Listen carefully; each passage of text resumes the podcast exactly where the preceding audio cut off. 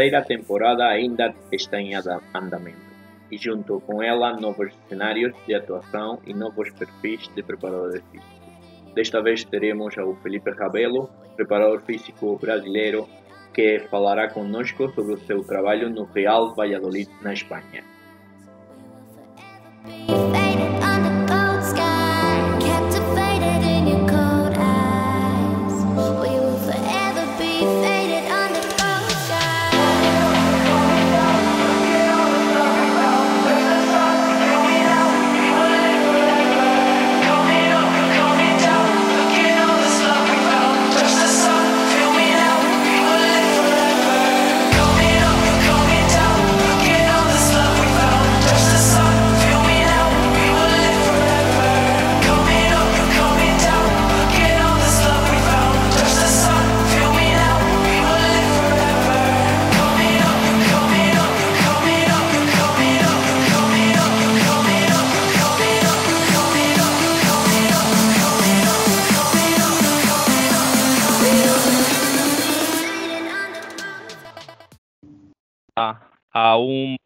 Profissional da, da, eh, da envergadura do, do Felipe Cabelo.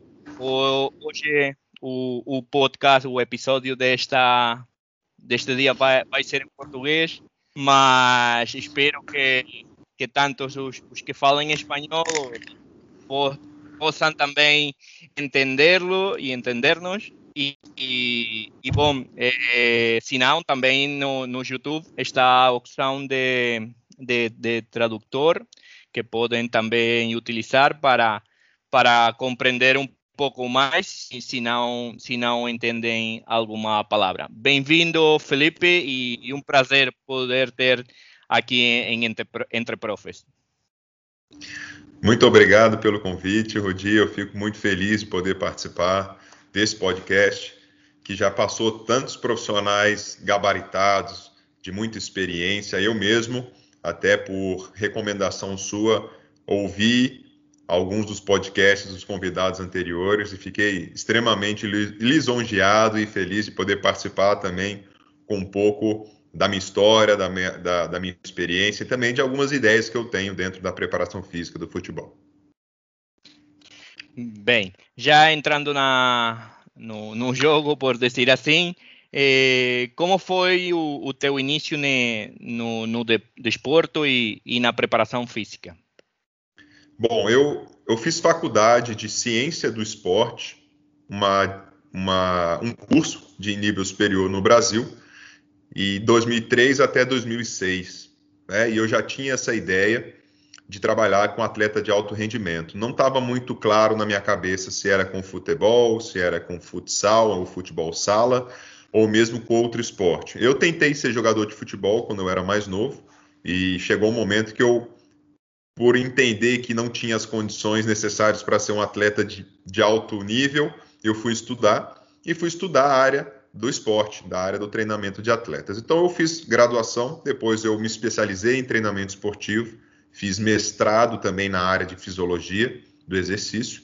E dentro desse meio tempo, eu fui é, me aventurando dentro do mercado de trabalho. Trabalhei com vários esportes, com vários níveis competitivos de atletas, até que eu trabalhei com tênis, trabalhei com futsal e trabalhei com futebol, e é a minha atual é, profissão.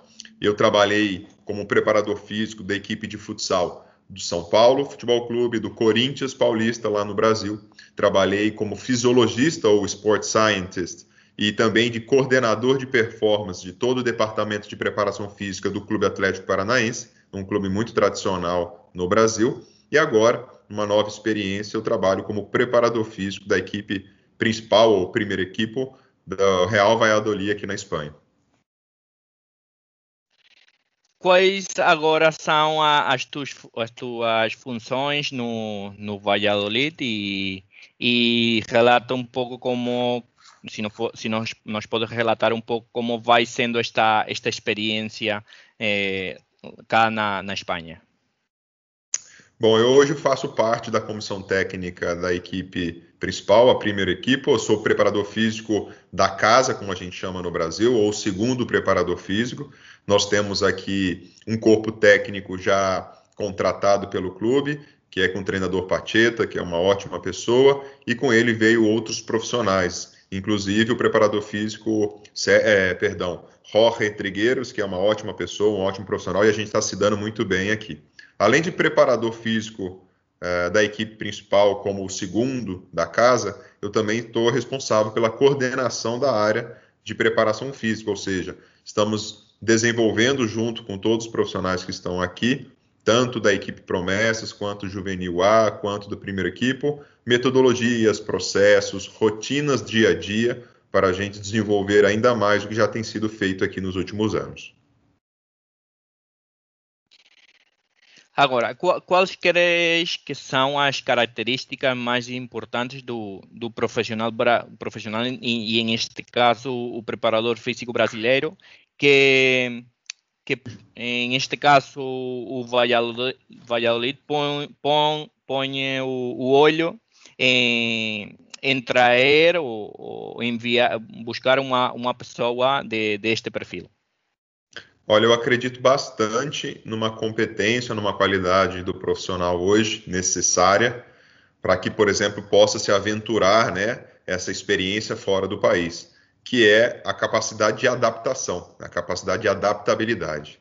Você ter essa competência desenvolvida para chegar num espaço novo, num lugar novo, com pessoas diferentes, com pessoas que têm uma outra cultura, outras ideias, essa capacidade de primeiro chegar na equipe, observar, aprender, escutar bastante e, de, e depois iniciar uh, as suas ideias, colocar uh, conceitos novos, se for possível, mas principalmente essa competência uh, de adaptação. E eu acho que o brasileiro ele tem já dentro da sua raiz, da sua, da sua genética, vamos dizer assim, entre aspas, essa capacidade de se adaptar muito fácil a novos lugares, a nova cultura. Agora, você fez uma pergunta muito boa, Rodi, porque o que é necessário para um preparador físico, e a gente pode falar tanto do brasileiro quanto do preparador físico que está na Europa, ou mesmo espanhol, ou mesmo italiano, inglês, enfim. O preparador físico hoje para trabalhar com futebol, ele precisa ter o entendimento de duas coisas, principalmente. A capacidade de analisar fisicamente e desenvolver esse lado de condicionamento do atleta, do jogador, seja na parte de força, seja na parte metabólica, por exemplo, dentro do campo mas principalmente o preparador físico hoje, ele precisa entender de futebol, Rudi, ele precisa entender de conceitos do jogo, modelo do jogo implementado pelo clube, pelo treinador. Ele precisa entender as fases do jogo, organização ofensiva, organização defensiva e transições, porque é dentro do contexto do jogo que o preparador físico hoje, pelo menos na minha visão, deve trabalhar, porque tem que ser sempre muito específico. Não tem mais aquela metodologia mais antiga que na época era a informação que se tinha e não tem problema. Mas aquela informação de décadas atrás, de que você poderia treinar fisicamente o seu atleta de maneira inespecífica, fazer ele correr altas distâncias, e quilômetros longos e treinos que eram basicamente baseados em carreiras, né, em corridas, que não tinha muito o contexto do jogo do futebol, que é o que a gente precisa desenvolver no atleta. Então, esses dois pontos para mim são fundamentais: entender de preparação física, de movimento, de desenvolver as capacidades e qualidades daquele atleta, mas principalmente entender de futebol. Sim, no, bom, a, a, a, seguinte pergunta vai, vai um pouco relacionada com, com, este, com esta evolução da, da, do preparador físico, que, que, que mesmo no Brasil se ha visto muito integrada por também a, ou influenciada por a, a, a preparação física norte-americana. E, e quisiera saber cómo ha, ha sido ese, ese cambio o ese, o ese troco de, de mentalidade, não só do, do, do corpo técnico em, em, geral, sino também dos jogadores. Como eh, cambiar essa, essa mentalidade do jogador a, ser muito mais profissional, muito mais eh, em cuidar o, o, seu corpo, muito mais eh, em, em, ir a, a, a, buscar ou procurar essa, essa eh, boa performance que, que o ajude a, ao, ao, seu, ao seu rendimento no, no campo. Muito bom. Essa é uma ótima pergunta porque gera boas discussões. E o principal fator que eu vejo é, já é um pouco da palavra que você utilizou, o profissionalismo. Tornar algo mais profissional, ou seja, mais sério, voltado para o alto rendimento, sabendo o que deve ser feito para chegar no melhor da sua performance. E aí parte desde o corpo técnico ter esse entendimento, as metodologias que avançaram, como você mesmo falou, os treinamentos hoje estão com uma característica mais sistêmica, ou seja, há uma conexão entre informações e conteúdos técnico-táticos, físicos, desenvolvimento cognitivo do jogador para que ele seja mais inteligente para jogar. Então, hoje, e isso acontece no Brasil já há algum tempo, essa união, essa integração entre as áreas do corpo técnico, parte técnica, tática, psicologia, preparação física, nutrição, fisioterapia, trabalhando de uma maneira integrada a ponto de o treinamento do atleta ele precisa ser sob um olhar que a gente chama olhar 360 graus. Você olha sobre todas as perspectivas o atleta para poder atacar as coisas que ele precisa aperfeiçoar e aquelas coisas que ele precisa melhorar. Então, pensando em metodologia, por exemplo, há muitos anos atrás se treinava de maneira física solamente, né, somente, sem bola, sem o contexto do jogo, com a ideia de desenvolver primeiro a condição cardiorrespiratória para depois o atleta mais preparado conseguir treinar dentro do campo com bola e com todas as ações técnico-táticas que o atleta, que o treinador, perdão, quer implementar. Com o passar do tempo, essas metodologias sistêmicas integradas começaram a fazer parte da rotina das equipes de futebol, justamente para unir todos esses conteúdos e também pelo pouco tempo que se tem principalmente no Brasil, para se preparar ali na pré-temporada. Com o passar do tempo também, houve uma evolução nos conceitos de, de, treinamento e também de mentalidade. É um pouco do que a gente falou no início da resposta da sua pergunta, que é o profissionalismo. Hoje os clubes estão mais profissionais, entendendo que várias áreas são importantes para o desenvolvimento do atleta. O corpo técnico entende que para desenvolver um atleta robusto, forte, que suporte a, a temporada inteira e os vários treinamentos e jogos, é necessário elaborar, prescrever um treinamento que seja muito mais específico, respeitando principalmente a individualidade biológica e a própria especificidade do esporte, que é o futebol, ou seja, treinar o jogo pelo jogo, utilizando o jogo de futebol como forma de treinamento. E aí as metodologias avançaram bastante, Rudi. Por exemplo, utilizando os jogos reduzidos. Né? O Small Sided Games hoje é um dos métodos mais utilizados para treinar futebol, gerando mais comportamentos que o treinador espera dentro do jogo, gerando mais intensidade de trabalho para que o atleta esteja pronto para jogar. Já que, que comentas um, um, pouco isto, que quiséramos saber, saber como, como é tu dia a dia, eh, desde que começa na, na manhã hasta hasta terminar o dia e que nos comentes com respeito às tuas funções, o que vais fazendo ao largo do ao longo do, do dia eh, com, com respeito às tuas funções no, no clube. Perfeito. Eu posso responder essa pergunta em dois momentos, porque eu estive no Brasil nos últimos seis anos trabalhando com futebol, diretamente no campo na parte de controle de carga, e depois como coordenador de performance, que eu era o coordenador da área de Sport Science e também de preparação física do clube, que eu tive mais tempo para poder realmente atuar. Aqui na Espanha eu cheguei tem um mês e meio, então eu posso te responder de duas maneiras. No Brasil, né, é um pouco similar aqui à rotina da Espanha, então dentro do pré-treinamento nós tínhamos a preparação do atleta na sua chegada, desde o café da manhã até responder às escalas subjetivas, ser avaliado pela fisioterapia para saber como é que o atleta chega para o treinamento. Essas informações eram passadas para o treinador para que ele tinha, para que ele tivesse ciência de quais atletas estão disponíveis para o treinamento. E aí muitas vezes acontecia no pré-treino dias que tinha uma sessão de preventivos, então exercícios específicos e individuais para o atleta trabalhar as suas fraquezas né, e melhorar as suas, potencial, as suas potencialidades. Depois tinha o treinamento no campo e quando voltasse poderia ter um complemento na parte de academia, de ginásio, se houvesse alguma necessidade ou algum trabalho específico para aquele atleta. Né? Normalmente no Brasil trabalha um período só do dia, então por, pela tarde o atleta depois do almoço ele é liberado para ir para casa e a gente seguia os nossos trabalhos como coordenador lá no Atlético Paranaense, fazendo reuniões metodológicas, desenvolvendo processos, realizando reuniões com outras áreas para poder desenvolver também a, a, rotina e dia a dia dos nossos atletas nas semanas seguintes, né, com ideias novas e processos novos ao longo da temporada. Já na Espanha, aqui um pouco diferente, mas tem sim as suas similaridades. Aqui no pré-treino, o atleta ele chega, ele faz o café da manhã, ele vai para o vestiário e se troca, responde às escalas de well-being, né, de recuperação, wellness, e, de, e, de, e depois é avaliado pela fisioterapia para ver se alguém tem alguma queixa, alguma dor, alguma coisa específica. E aí tem também dias de academia, trabalho de força antes, ou mesmo um trabalho de preventivos. A gente criou aqui, ou melhor, aperfeiçoou a rotina pré-treino aqui no Real Valladolid com a ideia do atleta sempre chegar uma hora antes do treinamento para ser avaliado pela fisioterapia e também para realizar os seus exercícios individuais preventivos que foram criados a partir da avaliação que realizamos na pré-temporada. A partir daí, ele tem o dia de treinamento de força ou não e vai para o treino no campo.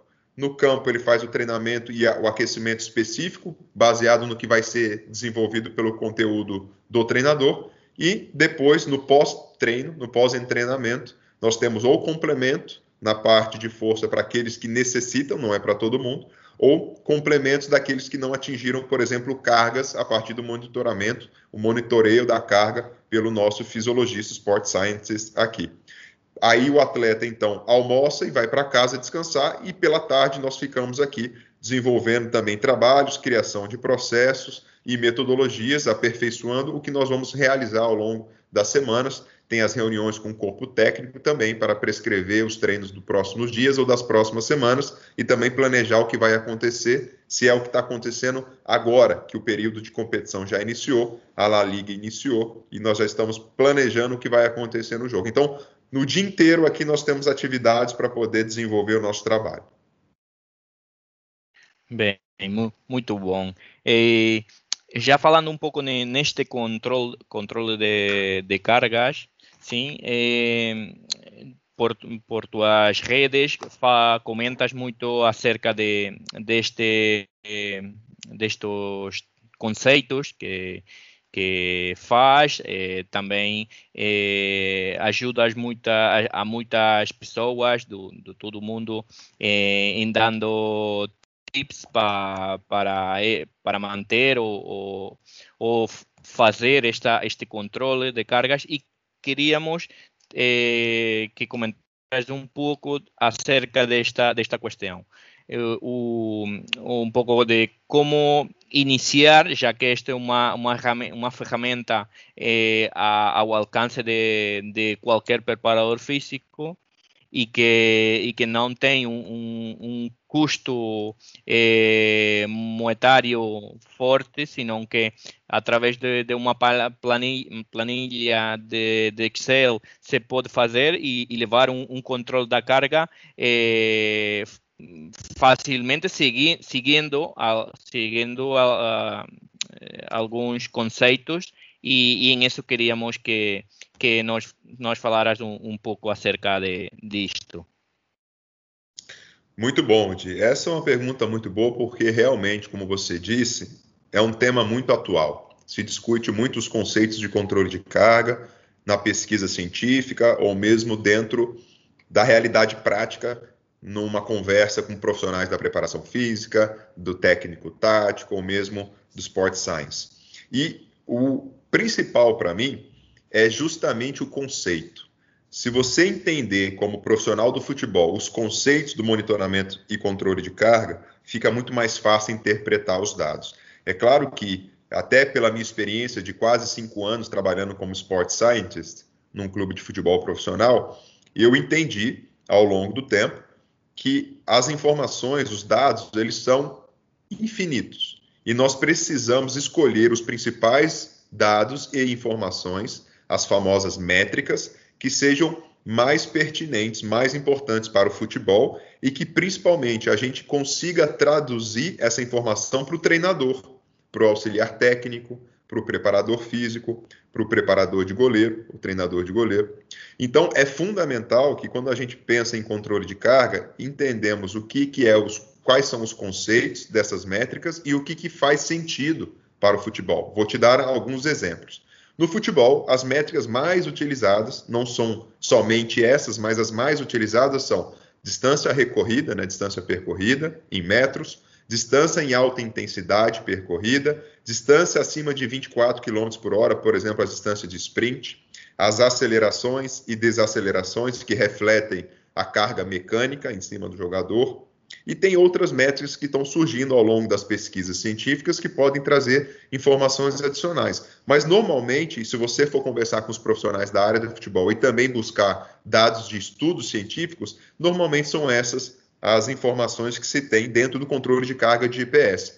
Mas muitas vezes alguns clubes não têm o poder financeiro para comprar esses equipamentos tecnológicos. Só que hoje a ciência mesmo já traz muitas informações de métodos de controle de carga não invasivos extremamente baratos, como por exemplo a percepção subjetiva de esforço, muito utilizada em vários esportes, mas que precisa saber como utilizar ela né? Eu sei e vejo muito dentro da prática muitos preparadores com muita dificuldade de utilizar a percepção subjetiva de esforço, né, o RPE, porque não sabe utilizar, não sabe aplicar. Por exemplo, no dia a dia, mostra a tabela de Borg adaptada de 0 a 10 na frente de vários jogadores. E é claro que vai ter uma interferência de terceiros. Por exemplo, eu como atleta respondo de 0 a 10 que a carga do treino para mim foi 6, e se tem outros jogadores por perto, e se eles escutarem, eles não vão querer perder ou vão falar o mesmo número para dizer que não foi diferente. Isso acaba não sendo suficiente para nós. Então, até a maneira de aplicar o controle de carga de escalas subjetivas, você precisa de conceitos, metodologia. Por exemplo, você apresenta a tabela só para um atleta e ele responde, você faz o registro e depois vai para o outro atleta. Você não pergunta na frente do outro para gerar essa interpretação aí e essa interferência de terceiros. Então, esse é um pequeno exemplo do dia a dia da prática de como você pode utilizar alguns controles de carga, mesmo que você não tenha GPS. Mas se você não tem GPS, mas tem os conceitos de controle de carga, você consegue prescrever um treino e fazer um controle bem feito. Por exemplo, se você sabe que dentro do controle de carga, campos grandes, dos grandes princípios do jogo de futebol, podem gerar mais distância total percorrida do atleta e mais possibilidade de distância intensa, porque ele tem espaço para correr em alta intensidade, você já sabe que no teu planejamento, utilizando campos grandes ou campos pequenos, você consegue modular e controlar cargas diferentes. Você sabe, por exemplo, entendendo conceitos de monitoramento, que campos pequenos, 4 contra 4, 5 contra 5, num campo de 34 por 40, de 40 por 20, você sabe que em campos menores as métricas de aceleração e desaceleração que refletem a carga mecânica, elas serão muito mais predominantes do que, por exemplo, distância total percorrida e distância de alta intensidade de sprint, porque o campo é, é pequeno, o espaço é muito curto para você fazer ações como essas. Então, você mesmo não tendo monitoramento ali em tempo real, você já sabe pelos conceitos do controle de carga que quando você faz um campo pequeno, claro, depende da densidade, do tempo de trabalho, de um monte de outros fatores, mas você sabe que algumas métricas vão aparecer mais do que outras. Então, mesmo não tendo altas tecnologias, ainda assim você consegue fazer um bom monitoramento de carga utilizando métricas que você sabe que vão ser mais predominantes ou não determinados jogos de futebol. Felipe, muito importante estas este, estes conceitos que, que nos estás a, a, dizer, já que muitos de, dos que dos seguidores da, da nossa da, do nosso podcast eh, não tenham o alcance de chegar a, a, a, este, a, a um nível de tecnologia maior em quanto a, a ter eh, eh, GPS o, o este tipo de, de, tecnologia e que com conceitos claves pode, podem eh, fazer um, um, controle de carga não só depois do treinamento, sino prévio ao, ao treinamento que também com, com, com os questionários de, de recuperação, os questionários eh, wellness, que também dá, dá, podem ter uma informação é, importante e individualizada do, do, do jogador. Então, é, é importante o, o, também o, o que dizes de, sobre a, a aplicação de, de, de, de, como fazer o, o questionário, é, ter em conta para, para eh, ter a, a, as medidas mais precisas do, em, em, quanto a este, este apartado. Agora bem, já para, para ir um pouco a, a, concluir né, esta, esta, eh, este episódio, queríamos também que algumas recomendação, recomendações em, em, quanto a livro, em quanto a alguns cursos que, que tu estés a dar ou, ou que gostarias de, de recomendar e algumas aplicações que, que também utilizes ou, ou, ou estés a, a manejar neste momento. Muito bom. Eu, eu tenho sim algumas recomendações né? Tem coisas que eu mesmo desenvolvo e se alguns dos nossos ouvintes tiverem interesse, é, seria muito legal de poder recomendar também alguns livros. Então vamos lá. Primeiro, iniciando pelos livros. Eu gosto muito é, de três livros e eu peço perdão aí para os amigos que, que procuram le leituras em espanhol ou em português, mas eu tenho lido algumas coisas em inglês que eu acho muito interessante que envolve o esporte. Então vamos lá. Tem um livro chamado Game Changer, do Dr. Fergus Connolly, que é um livro muito bom que fala bastante de treinamento de atletas em, em vários âmbitos, nesse, sob esse olhar 360 graus. Tem a parte de controle de carga, tem a parte de treinamento mental, tem a parte de treinamento social dos jogadores. É um livro extremamente é, é, importante dentro do meio do esporte, do futebol, porque ele trata de muitos assuntos e ele é muito bem escrito. O segundo livro, que eu gosto bastante, chama Sports Injury Prevention and Rehabilitation, do David Joyce, um livro muito bom de capa preta, capa negra, que fala bastante da interação aí sim da performance, preparação física, também com a prevenção de lesão, que é a união das áreas de performance e saúde, de preparação física, sport science, junto com fisioterapia e medicina, que hoje, dentro do futebol, é a maneira que eu vejo como a mais eficiente para se trabalhar, a união das áreas. Não pode ser áreas trabalhando de maneira separada. E minha última recomendação de livro, perdão, penúltima, porque eu gostaria de recomendar o meu livro também. É, eu gosto muito desse livro de monitoramento e controle de carga, que é um assunto que nós falamos hoje no podcast, nesse episódio, que se chama Monitoring, Training and Performance in Athletes, do Mike McKeegan. Muito bom esse livro. Tem também aqui, gostaria até de fazer uma propaganda minha, tem uma referência de um artigo que eu escrevi que está dentro desse livro, que é muito legal, pensando em percepção subjetiva de esforço. Foi muito legal ter participado desse estudo e também está aqui como referência. Então, são esses três livros que eu gostaria de recomendar: Game Changer, Sports Injury Prevention and Rehabilitation e Monitoring Training and Performance in Athletes. E também gostaria de divulgar o livro que eu escrevi junto com mais dois colegas sobre futsal, preparação física, é, e ele tem a ver com futsal, futebol sala, mas muitos conceitos que nós escrevemos ali é, têm a ver com vários outros esportes coletivos, inclusive futebol. Um livro lançado em 2019. Além disso, gostaria muito, Rudi, se você me permite, de divulgar minhas redes sociais e também o meu curso, um curso Sim. online, um curso online de preparação física voltada para treinamento multidirecional de atletas em esportes coletivos vocês podem encontrar nas minhas redes sociais, inclusive no Instagram, Felipe N. Rabelo. Vocês me encontram como Felipe N. Rabelo. E lá tem os links para os cursos que eu, que eu disponibilizo e também o, o link para a compra do meu livro no, na Amazon.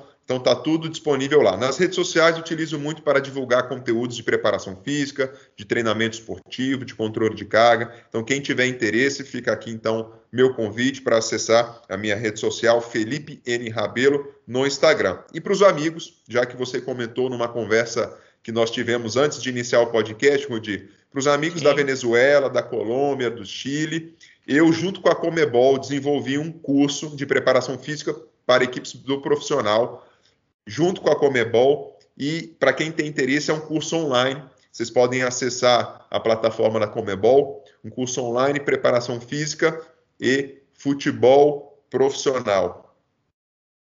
Tá. O, o Felipe, tenho uma, uma pergunta, uma, antes da, de, de fechar este, este, este episódio, é uma, uma questão, por, já que agora, se bem uh, os, os, as equipas profissionais podem levar um, um controle do, da, da percepção subjetiva do esforço diário, há equipas que também não, não treinam todos os dias, sim? sim. Então, eh, a variação, a variação a variações do, do, da relação de carga aguda e carga crônica, em, esse caso, de não, de não trabalhar todos os dias, toma quais são as, as, as, as cargas do dia que não treinam, não, não se toma em carga, não? Não, não se toma em conta, não?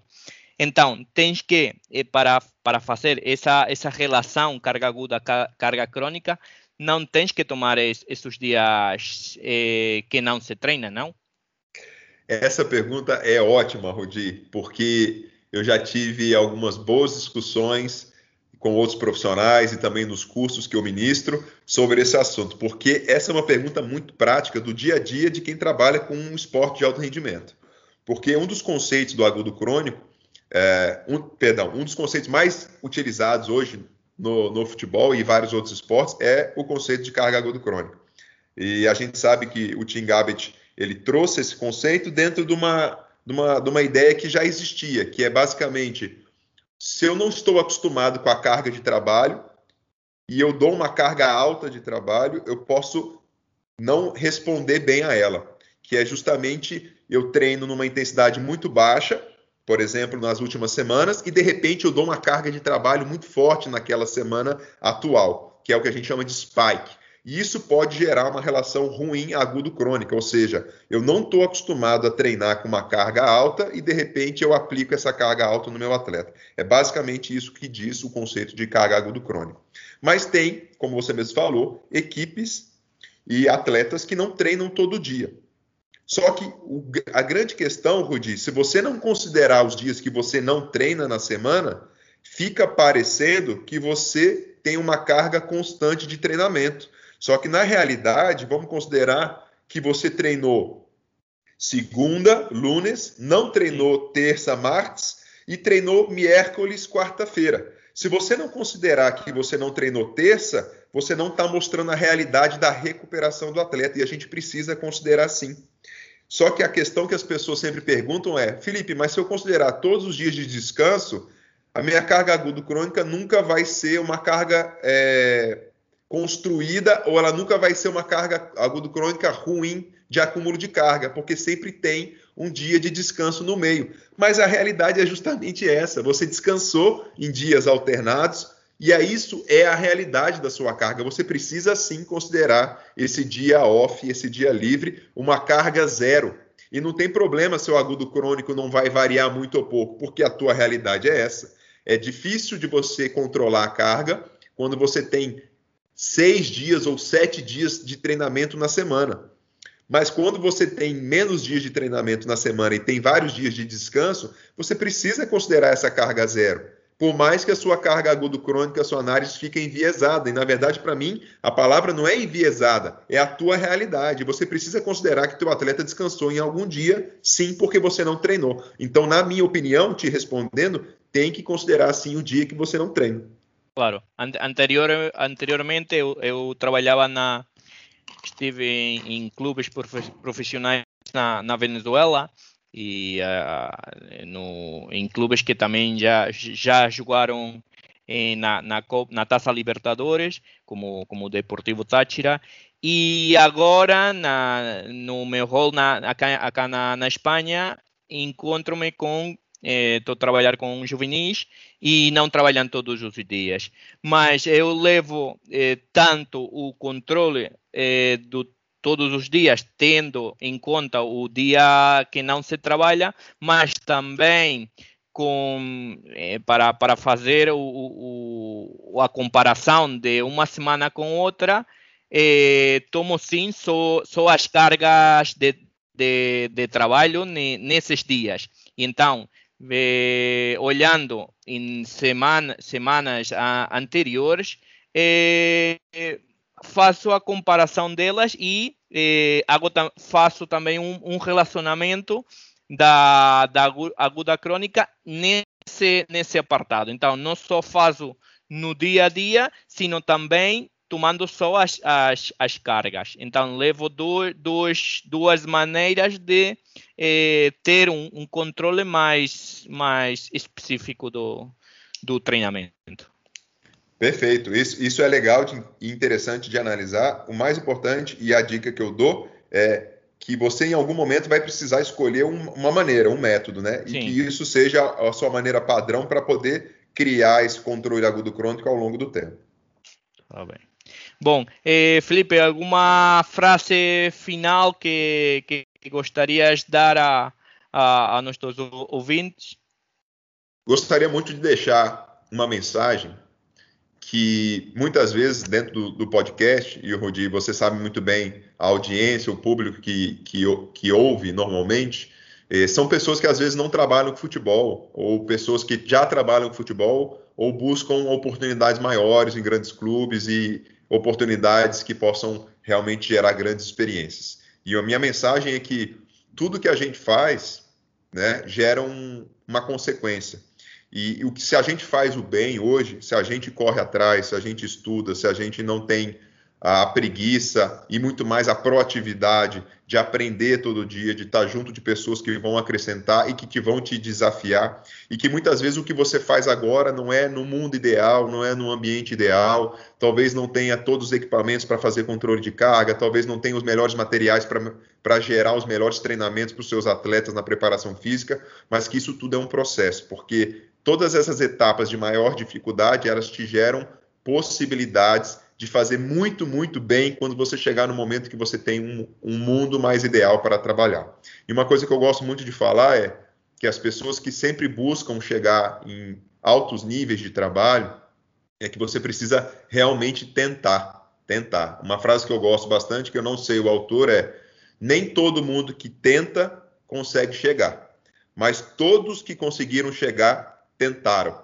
Ou seja, arrisca, tenta fazer mais do que você pode, porque você tem a possibilidade sim de conseguir chegar numa condição melhor de trabalho, principalmente no mundo do futebol, que é muito competitivo.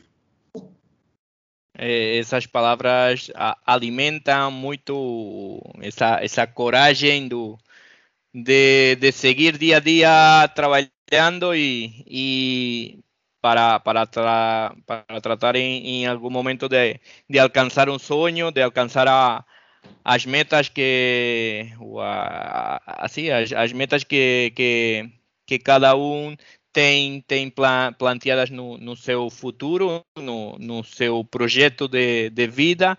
E, e só somente somente eh, de dar as obrigado por esta pelo esta, este tempo de, de falar, de, de intercambiar um pouco de conceitos e que e que bom, espero que, que as pessoas hajam eh, gostado muito de, deste podcast, a ti também que, que te hayas sentido bem na, nesta, nesta, nesta eh, partilha, é, é, é que, é que se diz, não?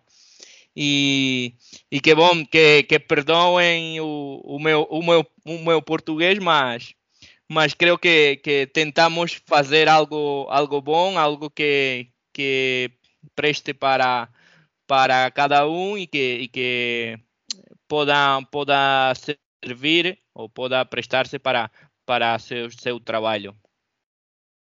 Eu fico muito feliz pelo convite, mais uma vez, gostaria de agradecer, Odi.